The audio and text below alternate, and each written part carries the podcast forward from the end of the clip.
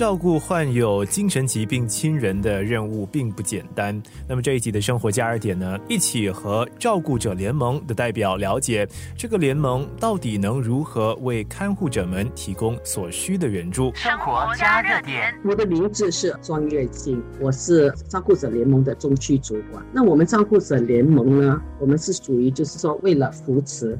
在照顾患有精神疾病的亲人的照顾者，甚至现在我们也有失智症的照顾者前来，让我们可以去服务他们，让他们得到精神上的支持。也让他们就是在课堂上，就是可以参与一些培训，那么让他们可以有这些技能跟一些知识，让他们有更好的方式去照顾他们的亲人。岳清除了是照顾者联盟的职员之外呢，本身也是一名照顾者，对于其他精神疾病患者的照顾者所面对的挑战，便是有着切身的体会。当家里有亲人患上精神疾病的时候。他们会时常本身会出现一些很非常挑战性的行为，那整个家庭其实都承受着非常大的压力。我们发现很多照顾者就好像我以前这样，都对亲人的病情缺乏了解。那生病的亲人，因为他们失去了他们原有的长处，那也不顾个人的卫生，甚至失去那些应对能力等等。那取而代之的就是他们会呈现一些不良的行为，可能就变成非常的敏感，也自我封闭。甚至对一点点小事就很过烈的一些反应。那当亲人有这样的问题的时候，很多时候照顾者他们不能理解。那因为这样，他们没有办法好好的跟亲人沟通，就会产生很多的摩擦。生活加热点。打个比方，在我的儿子他生病的时候，他是一个强迫症患者，他要啊打开冰橱拿食物的时候，因为焦虑的问题，他得缓和他的强迫的观念跟焦虑。他可能就是开那个冰橱开关开关二三十次，为了不让自己陷入这个问题当中，他就把我这个妈妈就是纳入他的我们叫强迫症的仪式，叫我帮他开关那个冰橱，而且开关冰橱不是说一次两次，他说妈妈我还没有准备好，你可以再跟我开关一次两次，甚至到十次。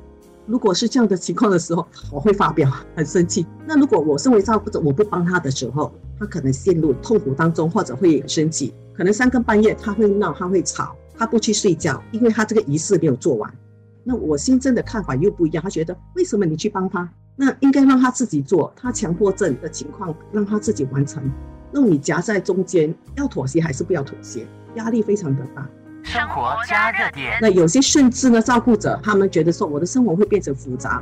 就好像我本身我得照顾儿子，呃，二十四小时，我不可以请一个帮佣来照，帮佣可能会害怕，因为我儿子的强迫的行为会影响到帮佣。那这样的情况，我们担当的责任会更多，也要花更多的时间去照顾好亲人。那无形中，我们个人的时间会减少。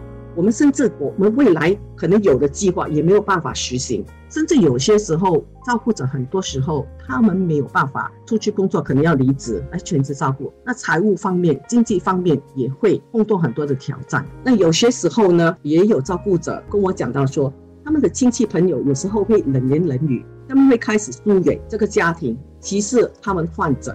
我记得我一名照顾者，他的子女结婚的时候，那这个子女害怕患病的阿姨呀。在他的婚宴上会出现一些不良的行为，一些他会觉得很丢脸，他就先说明说：“啊，我不要这个患病的阿姨出席我的婚宴。”生活加热点。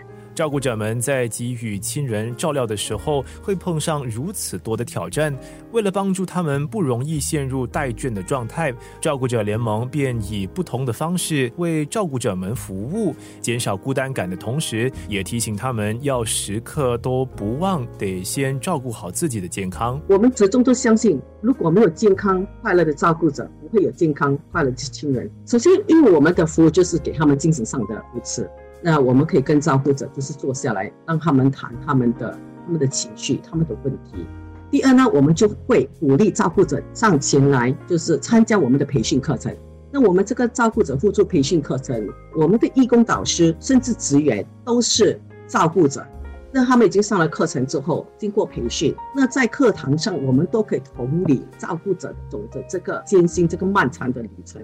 我们能够分享照顾的经验，互相的是。重点是我们很多今天上课的照顾者觉得说，哎，上了这个课程后，认识照顾者联盟，我们已经不再孤军作战。那最终呢，照顾者的情绪也可以得到舒缓。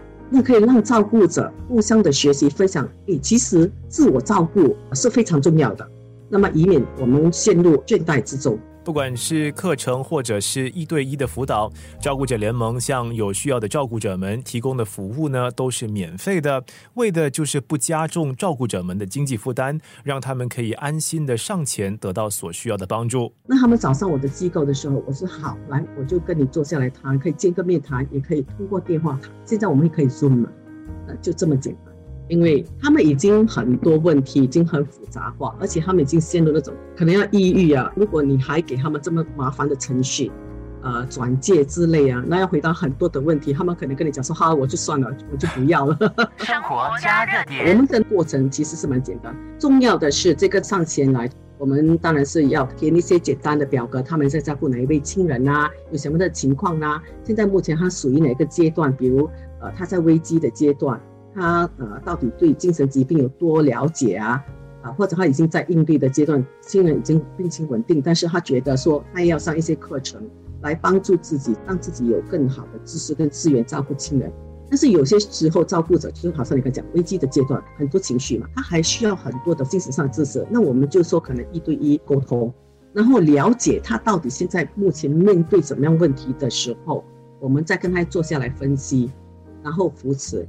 那也让他知道说，通过课程，其实你很多的问题是可以解决你所面对的那些问题，甚至那些亲戚啊，如果是阿姨啊、叔叔啊、表哥表姐，觉得我是次要照顾者啊，secondary caregiver，想来上课，我想学习关于精神疾病的课程，或者是想学习失智症的课程，我们没有这样严格，我们还是会接受，因为我们知道有些时候你不可以孤军装一个。